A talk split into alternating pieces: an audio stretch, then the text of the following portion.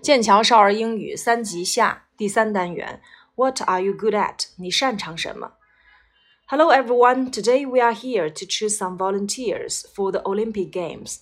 大家好，今天呢，我们要选择一些志愿者来加入我们的奥林匹克运动会。We want to see what you can do first. 我们想知道你们首先能做些什么。 I'm sure you can sing, dance, draw, act, or play some ball games. 我敢肯定，你们都能够唱歌、跳舞、画画、表演啊，和玩一些球类游戏。Now, who wants to go first？谁想先来呢？I'm good at playing drums。我擅长打鼓。I'm good at playing football。我擅长踢足球。I'm good at taking pictures。我擅长照相。I'm good at cooking。我擅长做饭。 Be good at doing something 叫做擅长做某事。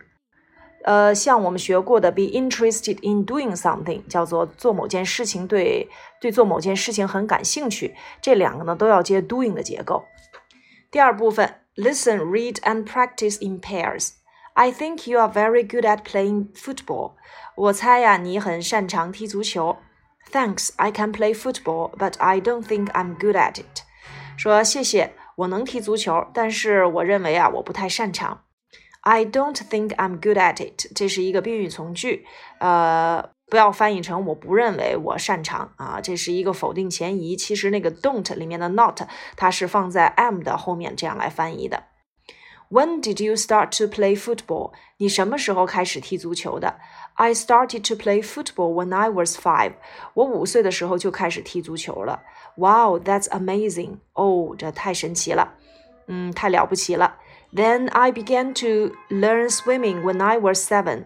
说我七岁的时候就开始学习游泳了。That's amazing！太棒了。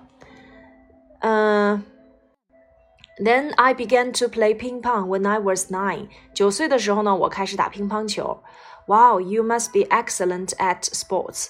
Wow, 你一定是体育运动方面很擅长。After that, I began to learn skating.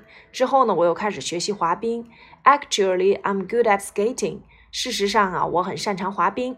Well, I know, uh, I knew you were good at skating. 哦，我以前就知道你擅长滑冰。But it looks like you are good at all sports. 但是看起来你似乎擅长所有的体育运动。Well, perhaps you are right. 哦，或许你说的对吧？这里面要注意的啊，be good at doing something，擅长做某事。然后呢，又用到了 when 所引导的时间状语从句。比如说，当我几岁的时候，我就开始玩某项游戏。比如说。I began to play ping pong when I was nine。我九岁的时候就开始打乒乓球了。这是由 when 所引导的时间状语从句。呃，再有呢，课文当中出现了 You must be excellent at。我们刚才讲 be good at 叫做擅长，be excellent at 这个也指的是在某方面表现得很好。那么整个呢这一篇文章里面还用到了宾语从句，像 I think you are very good at，I knew you were good at。像这些呢，都是由动词所引导的宾语从句。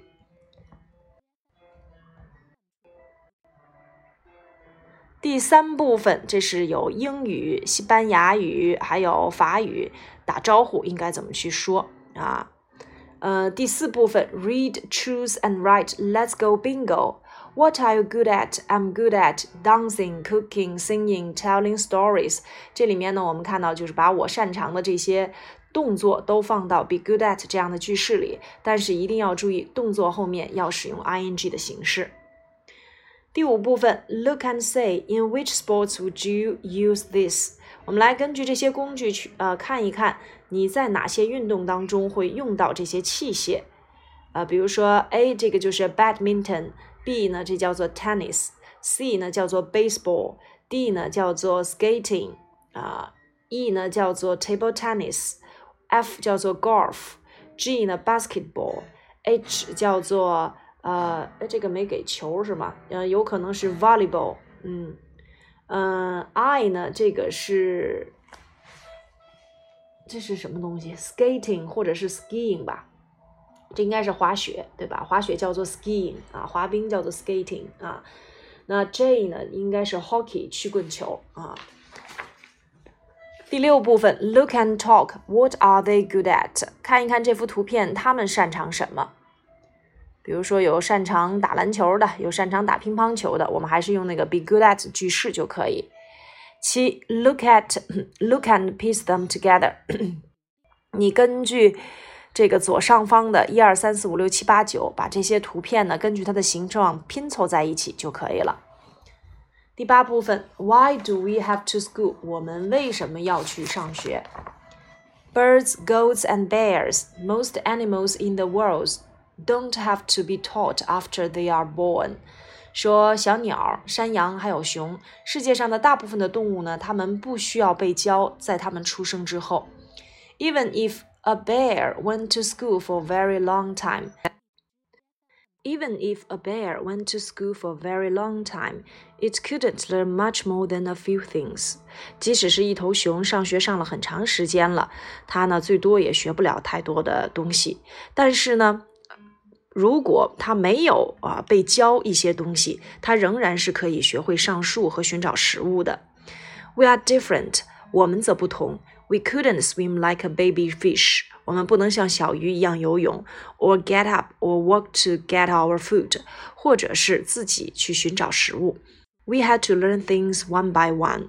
我们必须向他人学习。Going to school is our first step。那么去上学就是第一步。We learn to use our eyes to see and our ears to hear and our fingers to feel。我们用我们的眼睛去看见世界，用我们的耳朵去听见，用我们的手指去感受世界。 Children everywhere go to schools of some kind。世界各地的学生，他们都会去一些呃学校。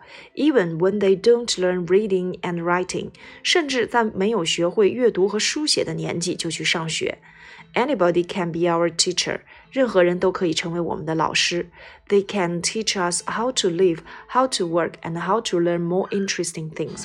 他们可以告诉我们如何去生存，如何工作，如何去学习更多有趣的知识。Will quickly become an excellent person。这样的话，我们很快就会成为一个有趣的人。The things we find out make us who we are。我们所发现的这些事物能够帮助我们知道我们是谁。这一单元呢，老师会去提问：What are you good at？你擅长什么？那么我们可以去回答：I'm good at drawing. I'm good at singing. 我擅长画画、唱歌，或者是哪些体育运动就可以了。